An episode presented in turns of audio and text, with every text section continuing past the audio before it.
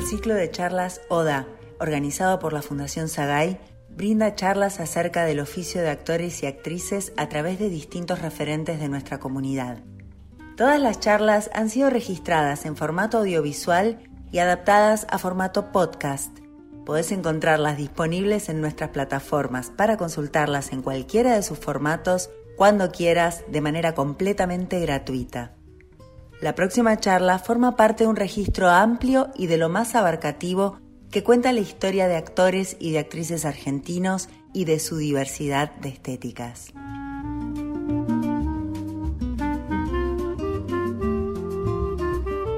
A continuación, Marcelo Subioto y su charla Los territorios del nómada. Bueno, gracias por venir, gracias a Fundación Sagay por, por armar este espacio por invitarme acá a charlar.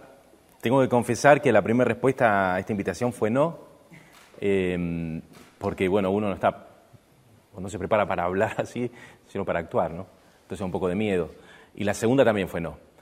Pero después, este, cuando una de las argumentaciones que me hace Lorena Vega, en ese momento me dice, bueno, buenísimo, estamos haciendo esto porque pensamos que la reflexión sobre el oficio del actor está en varios campos, en el campo de lo pedagógico, desde la mirada de los directores eh, o desde de los teóricos, y poco en el terreno del actor. Así que eso me pareció un argumento más que válido y bueno, agarré el guante y me metí en este lío, ¿verdad? Eh, porque me pareció que, que sí, que es más que interesante poder empezar a tener desde nuestras perspectivas, desde nuestro hacer, una reflexión sobre nuestro trabajo, la que podamos, ¿no? Yo he decidido organizar un poco esta charla, porque como ya dije, no, no, no me especializo en hablar eh, de, cosas. Eh, entonces decidí organizarlo en tres momentos. Un primer momento donde eh, voy a intentar dar mi, mi idea de lo que es para mí el cuerpo que actúa un segundo momento donde voy a intentar pasar eh, rápidamente por mi propia biografía, desde un momento de formación hasta casi el día de hoy, no tanto por lo, por, lo, que yo he hecho, sino porque siempre uno está inserto en un contexto que tiene eh, determinadas condiciones de posibilidad que van a, condicionar los modos de producción. Y cada uno de nosotros le da diferentes respuestas a eso. Y lo que quería compartir es revisar las respuestas que, que yo he dado o he podido dar o las que me quedaron colgando en ese periodo. Y, para cerrar, eh, trabajar sobre un concepto que lo llamé la idea de presente, que me parece muy, muy interesante, sobre todo para, para la actividad del actor, sobre todo en el teatro. Em, así que bueno, arranco con esta primera parte, que, em, donde eh, voy a exponer un poco mi idea sobre lo que entiendo por un cuerpo que, que actúa. ¿no? Para, para arrancar, eh, como punto de partida, decidí eh, robarle una, una frase de un cuento de Raymond Carver que dice, ¿de qué hablamos cuando hablamos de amor? Eh, así que yo pensé preguntarme de qué hablamos cuando hablamos de actuar. Y mm, lo primero que tengo para decir es que lo, que hablamos es de cuerpos, que el oficio del actor es básicamente un oficio del cuerpo. Y lo que sucede en, en, en la constitución del cuerpo que actúa es, algo muy complejo, es una forma de expresividad eh, compleja eh, que no se parece a la que tenemos en la cotidianidad, aunque en algún sentido nosotros la encontremos este, parecida. ¿no? Eh, porque lo que es diferente en el cuerpo que actúa es una relación que, que existe entre impulsos, pulsiones internas y un cierto modo de racionalidad y el diálogo de estas dos instancias. ¿no? Para hacer una diferencia, eh, me refiero al cuerpo de la cotidianidad, a lo que sería el cuerpo social, a lo que sería este cuerpo, el que tenemos acá, el que portamos las 24 horas del día, que tiene un DNI, ese, ¿no? Eh, en ese cuerpo, en el cuerpo de la eh, cotidianidad, es nuestra mm, constitución subjetiva la que hace que nosotros respondamos a los diversos mandatos sociales, ¿no? Es decir, es una, una razón, una conciencia programada para lo social, la que organiza nuestros comportamientos a partir de una norma que, lo que hace es regular instancias sociales. Por lo tanto, el cuerpo de la cotidianidad, nuestro cuerpo social, este cuerpo, em, los impulsos y las pulsiones que hay en este cuerpo son organizados a partir de una matriz que lo que nos dice lo que se puede y lo que no se puede hacer. Entonces, en el cuerpo de la cotidianidad podemos decir que frente a diferentes situaciones lo que hace ese cuerpo es, primero, pensar, juzgar y luego de juzgar, accionar. Es decir, el cuerpo de la cotidianidad es un cuerpo que piensa sus acciones. En el cuerpo que actúa, esta dinámica es muy diferente, porque lo que organiza el cuerpo que actúa justamente son estas pulsiones internas, estos eh, eh, pulsiones, eh, impulsos. Pero esto no se organiza ya a partir de una matriz que nos dice cómo, lo que podemos hacer o no, eh, sino que, todo lo contrario. Lo que se trata es de que eh, encontrar un terreno donde esos impulsos se expresen. Ese territorio donde esos impulsos toman forma es el cuerpo del actor. Por lo tanto, el cuerpo que actúa no es un cuerpo ya que piensa sus acciones a partir de determinada norma, sino que es un cuerpo que liberado de esa norma responde a diferentes estímulos. Para andar un poquito más, eh, podemos decir que eh, el cuerpo de la, cotidianidad que cargamos día a día eh, es un, un, cuerpo cuya razón organiza la realidad a partir del lenguaje, es decir, nombra. Es decir, nosotros decimos lo que vemos. La realidad la comprendemos a partir de lo que decimos. Yo estoy hablando, están grabando, no sé bien qué me pasa, voy a hacer terapia a ver si puedo nombrar lo que me pasa y así cambiarlo. Es decir, es un cuerpo que piensa y que tiene ideas. El cuerpo que actúa, como ya dijimos, esa dinámica es diferente. Porque esos impulsos que van a aparecer, esas pulsiones que van a aparecer, ya no las voy a comprender por una palabra que las nombre, sino por el desarrollo de una capacidad perceptiva que pueda reconocerlas y por lo tanto operar sobre esos impulsos. El aprendizaje de esta, de esta capacidad perceptiva del cuerpo que actúa es un aprendizaje que se funda en la experiencia. A partir de un entrenamiento, de actuar, de trabajar, de tener la lente puesta en, este, en, este nuevo, en estos nuevos paradigmas de, impulsos y pulsiones internas, eh, el cuerpo suma experiencias y empieza a, tener herramientas para manejar, para operar sobre estos, sobre estos impulsos. Por lo tanto, el cuerpo que actúa es un cuerpo que reacciona, es decir, un cuerpo que intuye, un cuerpo que no piensa sus acciones, un cuerpo en estado de alerta permanente. Eso es lo que entiendo por, la actuación, ¿no? Es un, territorio donde, donde se expresa, donde está, el, acento está en el escuchar, eh, en el intuir, en el responder a estímulos. Es un cuerpo primario, es un cuerpo más salvaje. Eh, es un, un, cuerpo eh, dispuesto a, reaccionar libremente. Podemos decir entonces que eh, la actuación, de alguna manera, es un arte que legitima este mundo de los impulsos por encima del mundo de lo estrictamente racional. Eh, es un mundo de, de una gran capacidad lúdica y amplia libertad, pero una capacidad de juego que no está dada por una voluntad que ordena, sino por un cuerpo que sabe responder a diferentes e-, estímulos.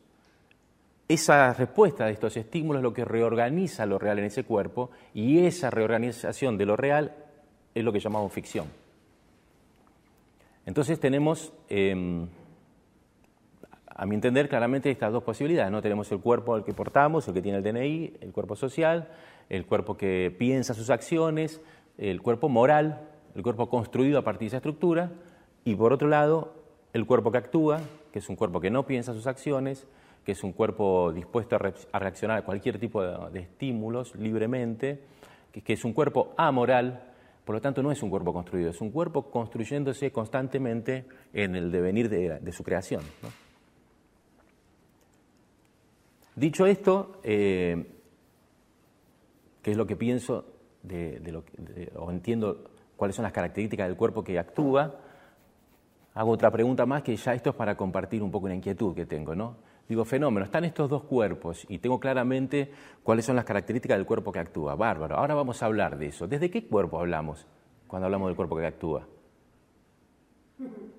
Y lógicamente, desde el cuerpo que hablamos, desde el cuerpo racional, de la cotidiana, que tiene lenguaje, el cuerpo que teoriza. Ahora, existe ahí algo que me parece que vale la pena ser conscientes, que es saber que nosotros lo que vamos a hacer es como si mm, nombráramos un sonido. Es decir, no, escucháramos un sonido, lo nombráramos y con categorías racionales explicáramos qué es un sonido, pero no lo escuchamos. No nos queda mucho otra, porque la que tenemos la posibilidad de teorizar eh, es, ese cuerpo, es esa razón. Ahora, me parece que está bueno ser consciente, saber que mm, interpretar un hecho no es el hecho, es la interpretación de ese hecho. Y es lo máximo que podemos llegar. Es decir, hablar de una experiencia no es la experiencia.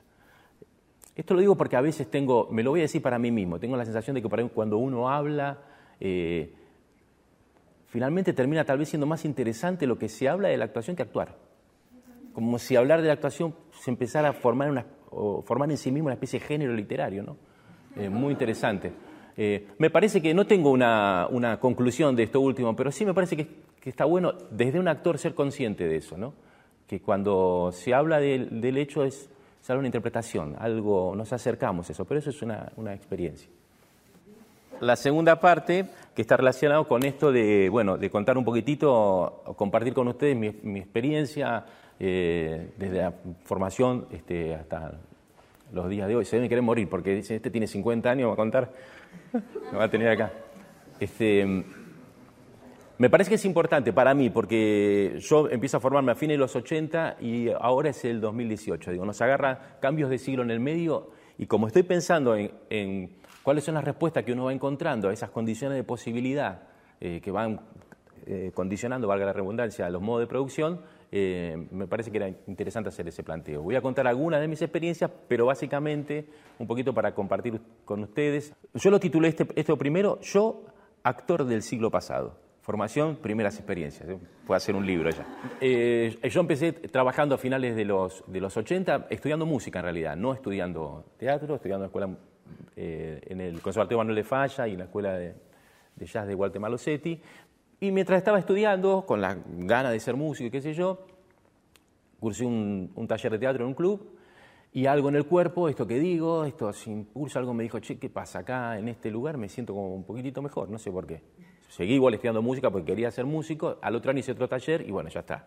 Hice la muestra y salí muy conmovido de eso, extasiado de esa muestra y dije, bueno, listo, me voy a dedicar a esto, quiero ser actor. Así que al año siguiente, previo examen de ingreso, entré a la Escuela Municipal de Arte Dramático y, bueno, ya cambié eh, esa dinámica de trabajar cuatro veces por eh, cuatro horas por, semana, trabajar cuatro horas por día, ¿no? Ya tengo una actividad de lunes a viernes, de quedarme después del mediodía a la tarde a ensayar escenas.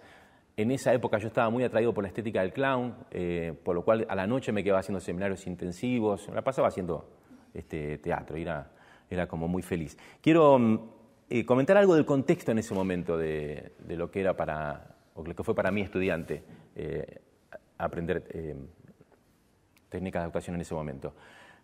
Lo primero que tengo que decir que en ese momento, si uno iba a estudiar eh, actuación o ser actor, el horizonte de la posibilidad de que eso se transformara en una, profesión, por lo menos para actores de mi característica, estaba muy lejano, casi imposible.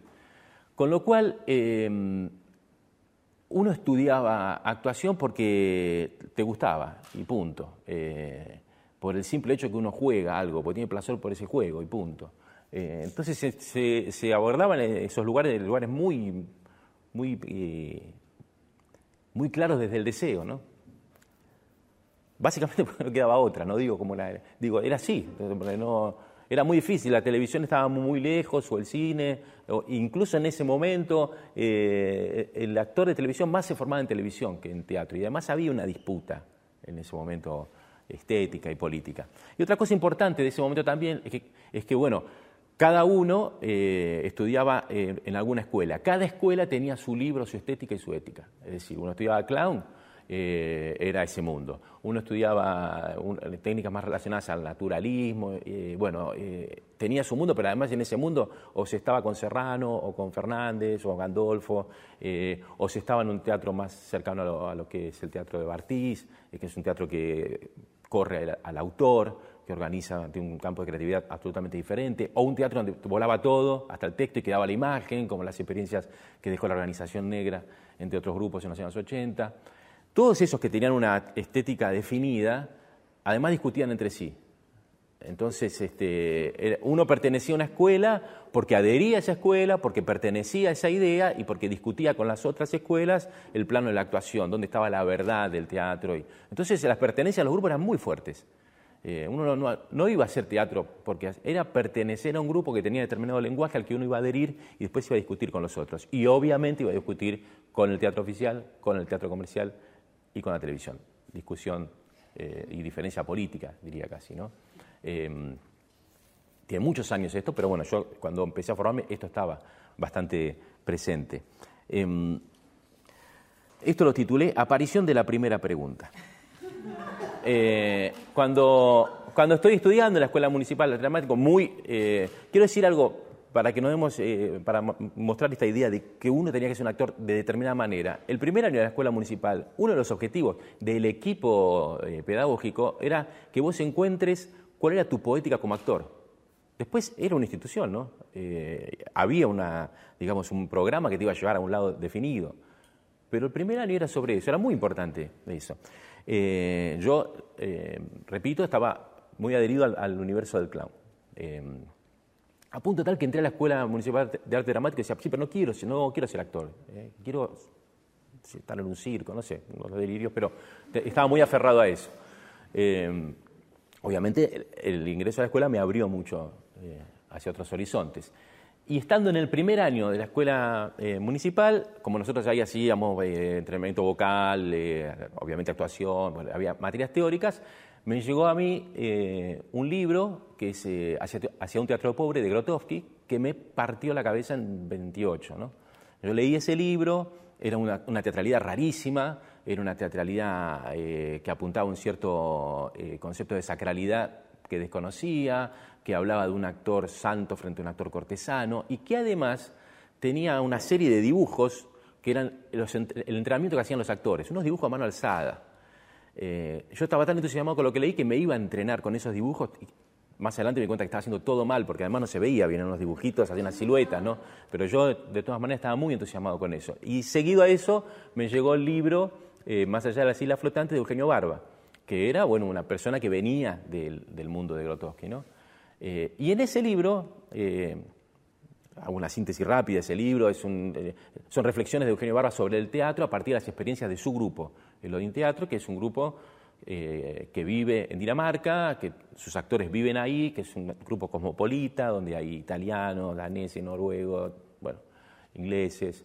Eh, ellos a, esta, eh, a este mundo del teatro independiente, off en ese momento, versus televisión y, teatros oficiales y, y teatro comercial, ellos ponían una nueva línea que él, la llamaba el tercer teatro. Él se consideraba que lo que ellos hacían era un tercer teatro, un modo de vida de unos actores que vivían todos juntos, que hacían espectáculos a partir de las vivencias de, su momento, de lo que pensaban del mundo, que hacían espectáculos callejeros, que hacían espectáculos de salas, que hacían demostraciones de trabajo y que también hacían trueques, es decir, preparaban cosas para encontrarse con otras comunidades que les, mostraran lo que ellos hacían culturalmente. Era otro tipo de teatralidad. Recuerdo que en ese libro, la última eh, foto de ese libro, aparece Iben Rasmussen, que es una de las actrices fundacionales del, grupo, sentadita en un tronco con una máscara, que era su personaje callejero, atrás había unos, como unas calaveras en zancos, una foto muy rara. Y abajo un diálogo que decía, em, ¿quién eres? Lo leo como, está en la traducción, ¿no? ¿Quién eres? Eh, un actor. Sí, pero ¿quién eres? En ese momento de formación dije, ah, bueno, obviamente el libro da una respuesta de eso, ¿no? Pero lo que a mí me pasó en ese momento dije, ah, bueno, fenómeno, entonces para ser actor no me va a alcanzar con ser actor. Voy a primero tener que saber quién soy y yo seré ese actor de lo que soy.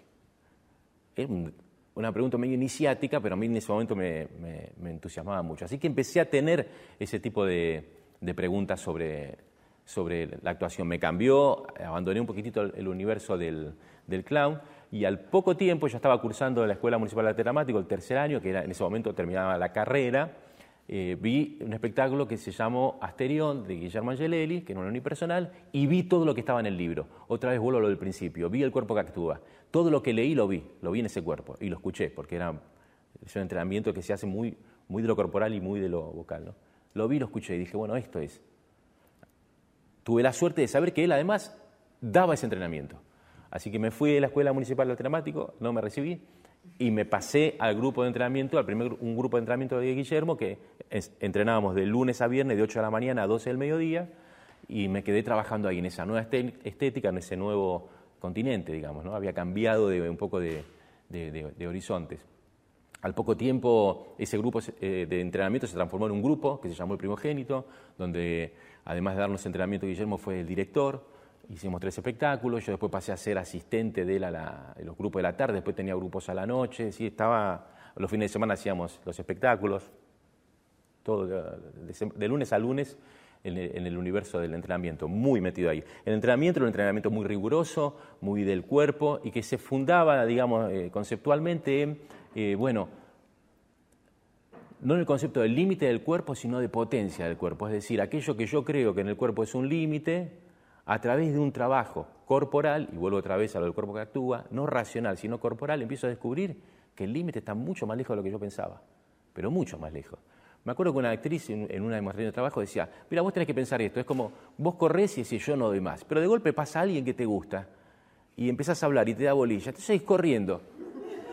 La cabeza fue para el otro lado, a otra intención, seguís y de golpe el cuerpo podía correr, corrió como, no sé, dos mil, dos mil metros más.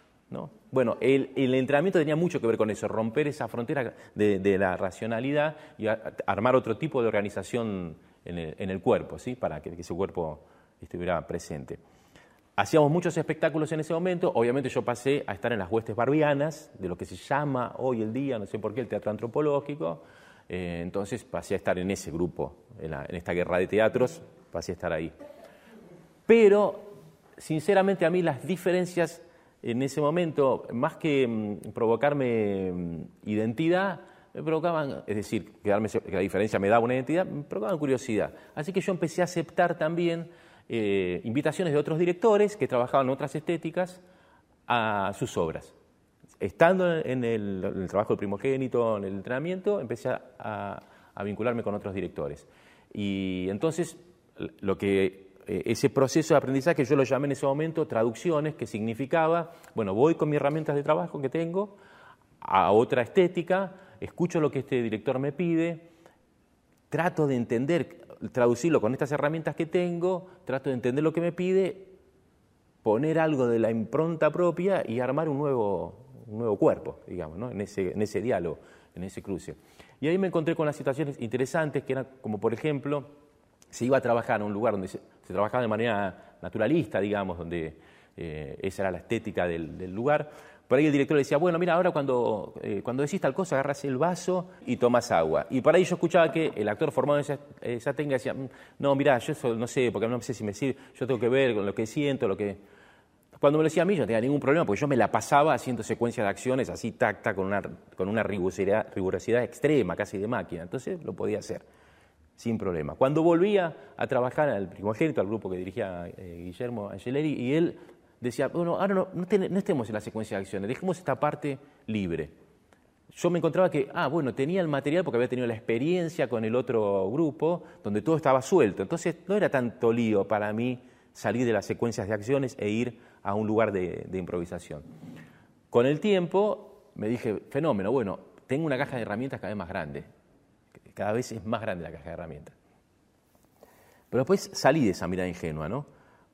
porque en realidad lo que me di cuenta que lo que se estaba desarrollando no era una capacidad de sumar herramientas, sino de soltarlas, eh, de entregarse a una experiencia que sinceramente em, no tiene un horizonte claro, eh, esté desde la estética que se esté. Entonces lo que me di cuenta que lo que se estaba, sin, ser consciente, pero lo que se estaba entrenando era la posibilidad de soltar las herramientas. Es decir, como si yo con esas herramientas tuviera que arreglar una máquina, eh, y son las herramientas correctas, si yo no puedo descubrir cuál es el problema de esa máquina y las herramientas no me lo van a arreglar, pues esas técnicas si solo no lo arreglan. Lo que tengo que ver es cómo yo puedo ponerme en ese problema y tal vez tenga que inventar una, con la herramienta que tengo ahí, otra, una nueva para solucionar eso. Ese es un momento que yo empiezo a pensar que, bueno, que esto de estar en un territorio discutiendo con otras estéticas, y con el mundo eh, comercial, qué sé yo, no, no, sobre todo discutir con otras estéticas. No, no me empezaba a cerrar mucho. Eh, entonces empecé a otra etapa que yo la, llamé etapa nómada, que es eh, ya no tener territorios. Ya no tener territorios. Dejé el primogénito en el año 97, lo dejé, armé dos espectáculos, por un lado uno con Juan Minujín, un espectáculo que se llamaba Edipo, rey de Hungría, unos, una especie de, de narradores trágicos, bastante raros, ya el título lo dice todo, bastante raros, que narraban esa tragedia.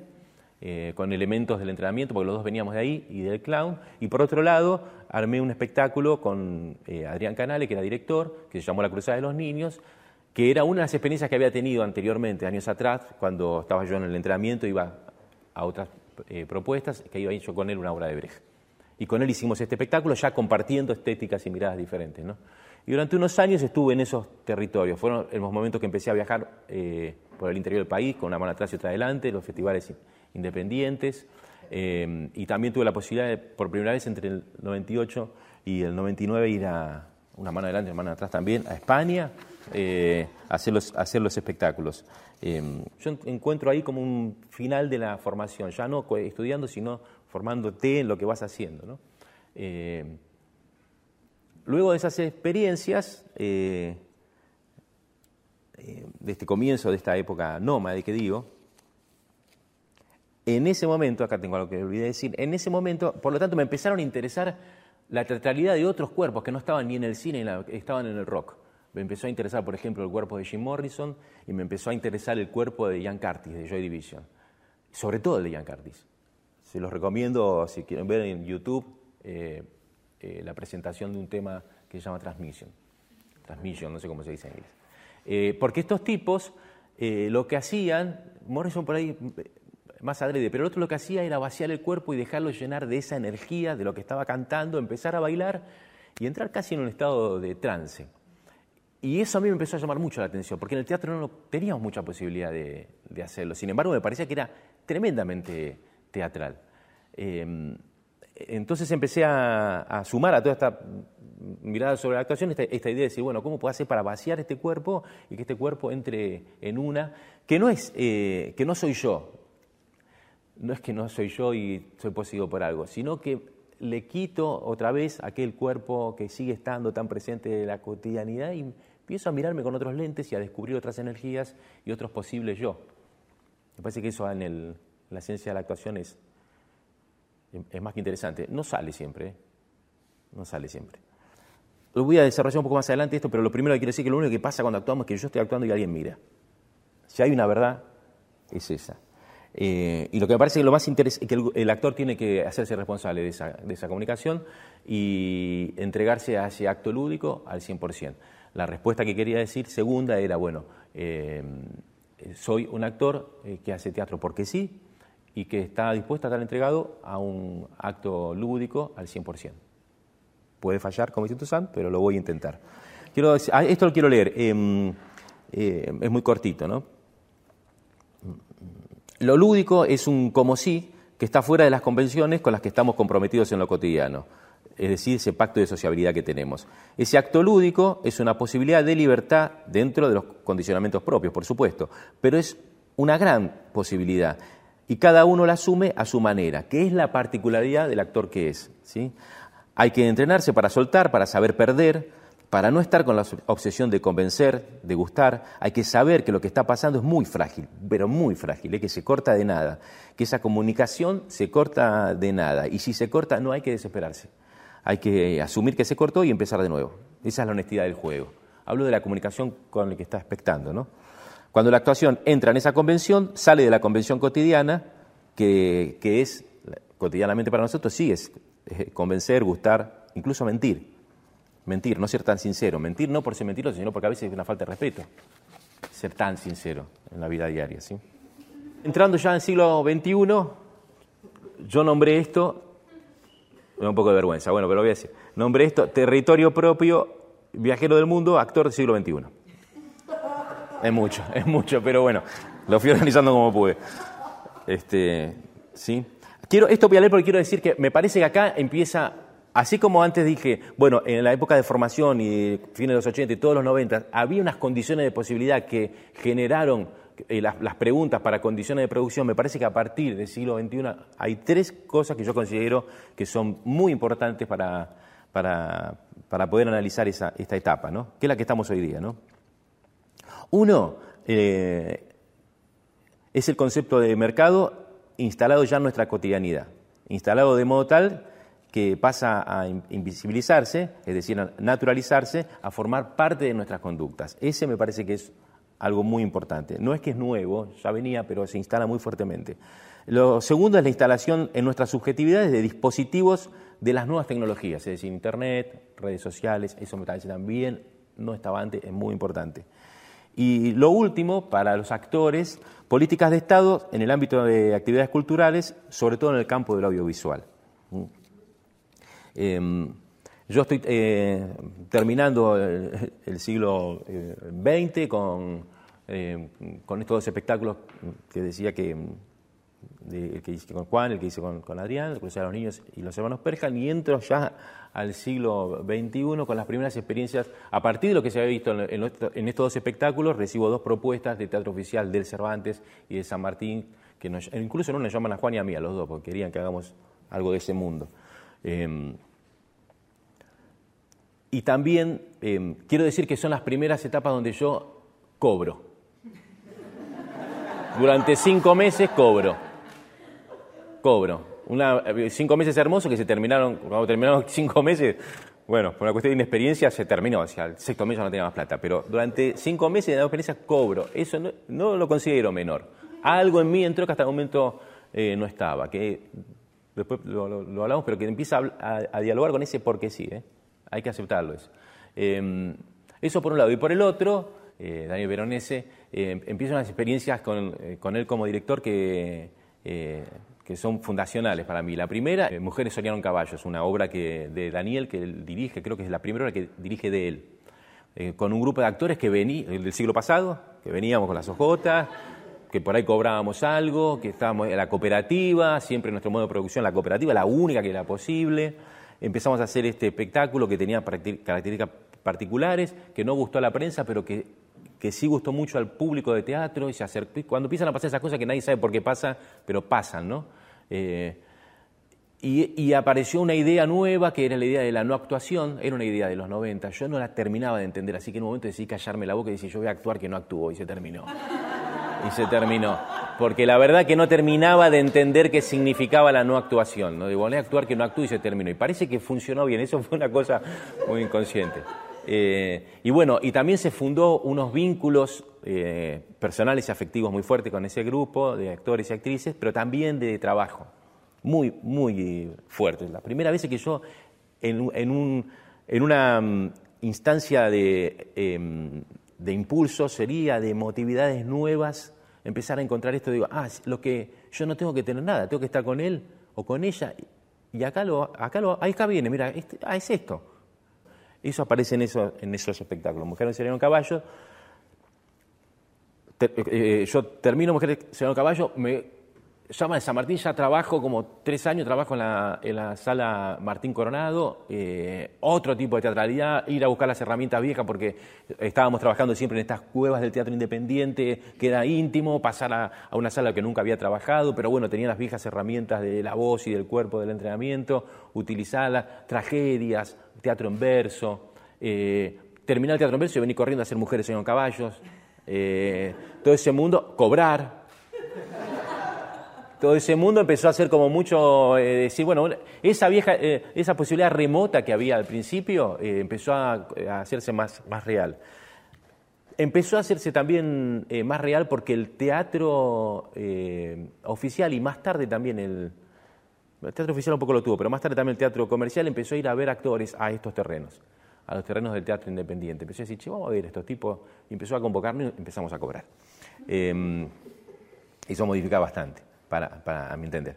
Y, la, primera experiencia fue Mujer en los caballos. Y la segunda, que es fundacional, que es un espectáculo casi para mí como experiencia tatuado en el cuerpo, eh, fue una versión que hizo Daniel de, sus experiencias, las tres versiones de Yesco que hizo, que fue Espía una mujer que se mata, que es el segundo Yesco, que es la versión de Tío Bania.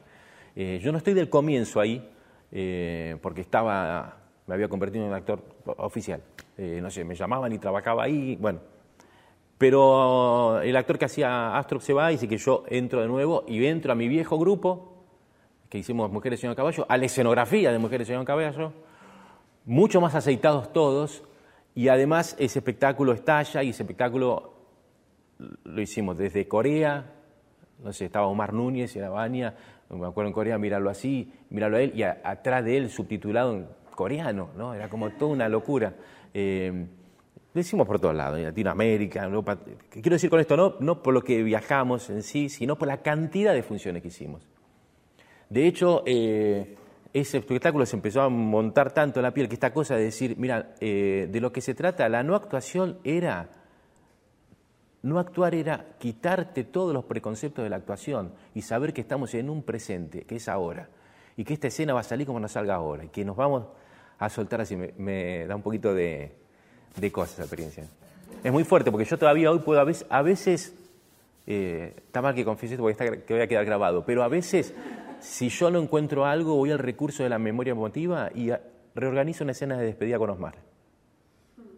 Y me viene eso. No tengo ninguna en mi vida para, pero tengo una escena, es muy gracioso eso, ¿no? Porque dice, memoria emotiva algo que te pasó. Lo que me pasó fue una escena de teatro.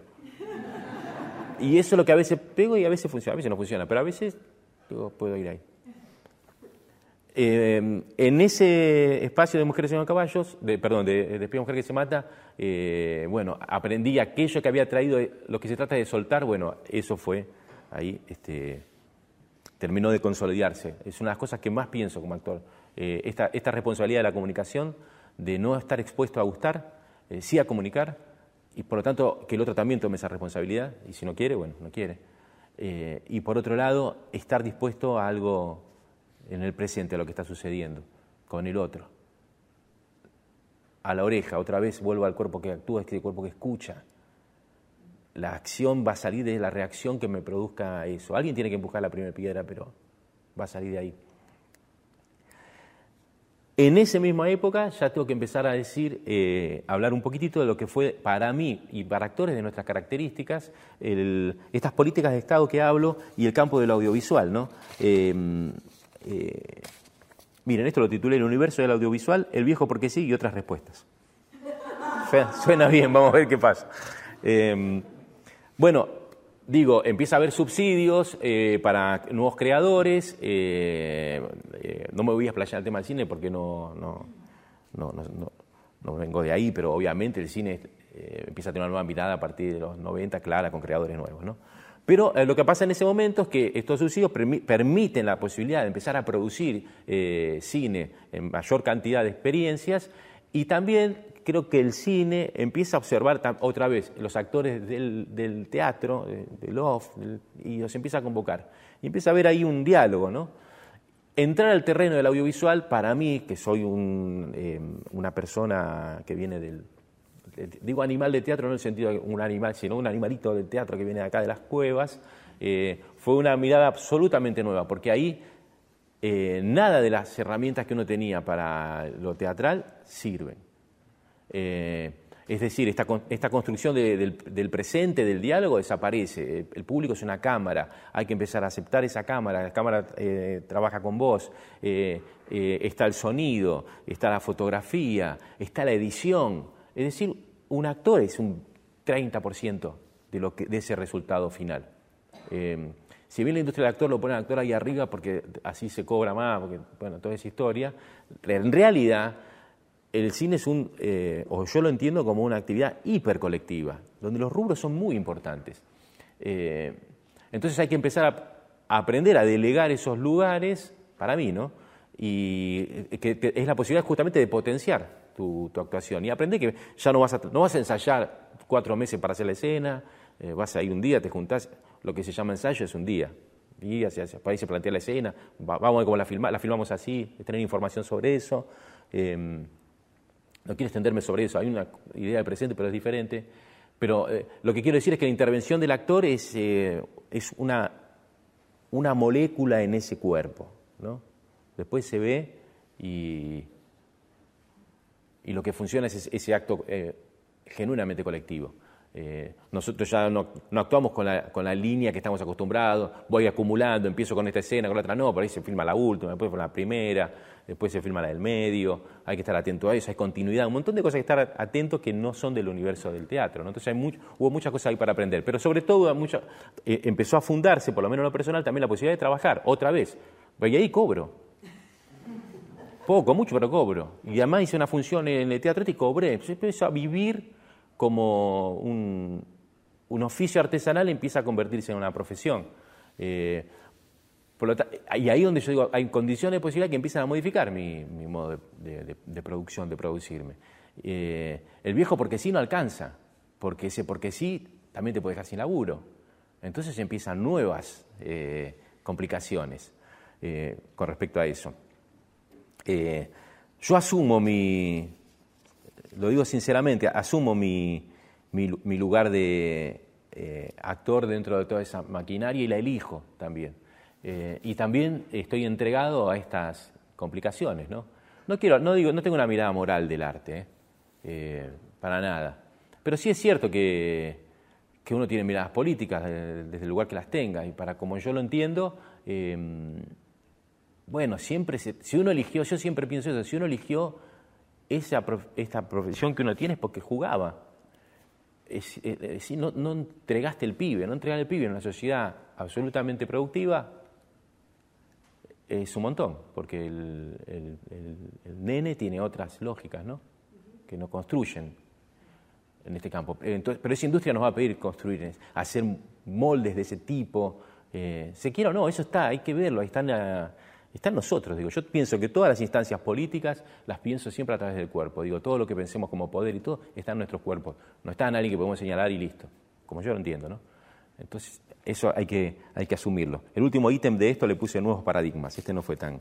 Y, tiene que ver con esto que estoy, que estoy este, diciendo. Tratar de proteger el viejo, eh, porque sí, ¿no? Igual decís, bueno, yo tengo que tratar de proteger eso, porque si no, me morfa esta máquina me morfa y listo, y quedo dispuesto a ella y bueno, ya no importa nada, porque lo que importa es cobrar a fin de mes, que también importa muchísimo.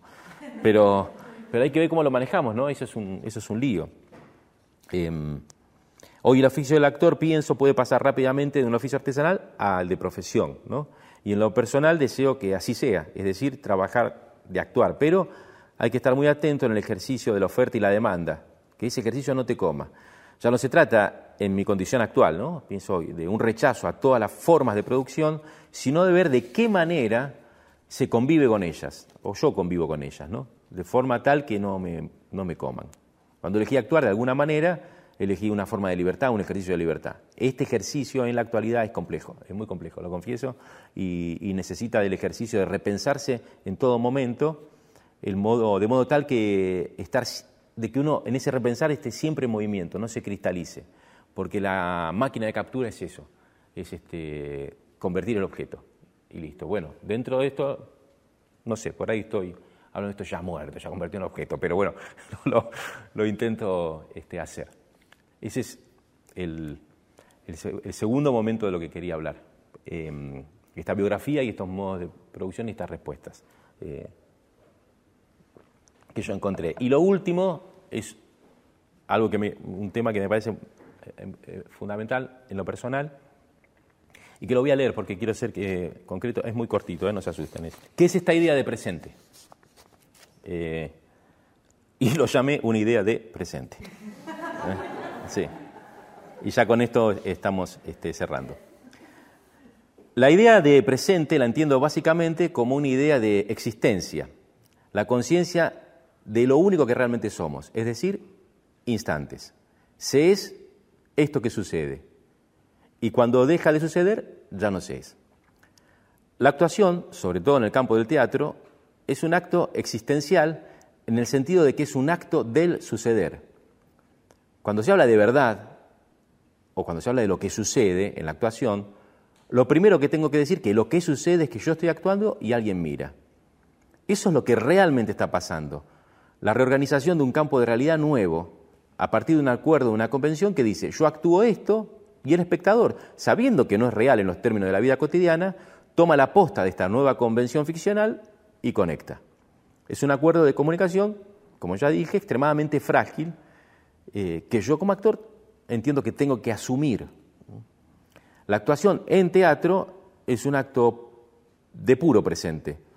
Por eso no se puede ver una obra por video para mí, porque es arrancarla de su condición de presente y por lo tanto de existencia. Es decir, puedo ver una obra en video, obviamente, pero de lo que tengo que ser consciente es que lo mínimo y esencial que debe suceder, esto es, que yo actúo y vos estás ahí, ambos en un presente irrepetible, bueno, eso no estaría sucediendo, porque un video, en un video ambos estaremos en tiempos distintos, ya eso es como el cine, ya es otro lenguaje. La esencia del teatro es que sucede en un presente determinado. Repetir en teatro es representar, que como todos ya sabemos, ¿no? es eh, volver a ser presente, es materializar para mí, se volver a ser presente es materializar en el cuerpo del actor un recorrido ya vivido por él, un recorrido de experiencias que viene desde el día del primer ensayo. Cada representación, cada volver a ser presente es encontrarse a su vez con un nuevo presente de uno mismo. Es como esa vieja frase, nadie sumerge el pie dos veces en el mismo río, el río fluye, no es el mismo, el pie tampoco es el mismo, la acción sí, es ese acto. La conciencia de que la acción es una excusa para volver a un presente nuevo. Obviamente, el instante, esta idea de instante, de tiempo, en los días que nos toca vivir, es capturado constantemente por un tipo de tecnología que ya no forma parte de lo que somos. Un dispositivo que marca las normas a las que seamos conscientes o no, estaremos respondiendo. Una idea de tiempo a alta velocidad, donde no hay que perderse lo que acaba de pasar, o tener la capacidad de disponer de nuestra atención para dos o tres momentos a la vez. Es decir, el, cuerpo de la contemporaneidad es un cuerpo organizado para lo múltiple, múltiples instantes. El presente son muchos instantes que hay que tratar de no perderse, porque perderlos de alguna forma es no estar. Y no estar es no existir dentro de las reglas de este juego. El teatro es un dispositivo también, pero es un dispositivo antiguo, que para funcionar precisa de un tipo de atención y de acción mucho más simple. En esa simpleza está justamente su complejidad. El instante en el teatro está lejos de ser un producto para el consumo, como pareciera que son los instantes hoy, extractos de tiempo capturados por una tecnología de punta, organizados para un rápido consumo y posterior olvido, liberando así nuestro disco rígido para la próxima información en la agenda del día. El teatro es una experiencia simple, que puede adquirir matices mucho más profundos, puede que sea una de las pocas posibilidades de alcanzar una especie de ejercicio espiritual, frente a una tecnología que a partir de una cantidad infinita de captura de imágenes intenta crear la ilusión de que nos muestra a nosotros mismos como somos. El acto de la actuación en el teatro, en su potencia experimental, en un determinado presente, tal vez pueda ofrecernos la posibilidad de producir un ejercicio espiritual. Si entendemos como ejercicio espiritual contactar con un momento de presente pleno, que nos puede mostrar aquello que no sabíamos que también éramos y que no se manifiesta en ninguna imagen replicada, sino en un acto de absoluta interioridad, de puro presente, de puro acontecer. Esas son todas las ideas que tengo para, para compartir en esta charla.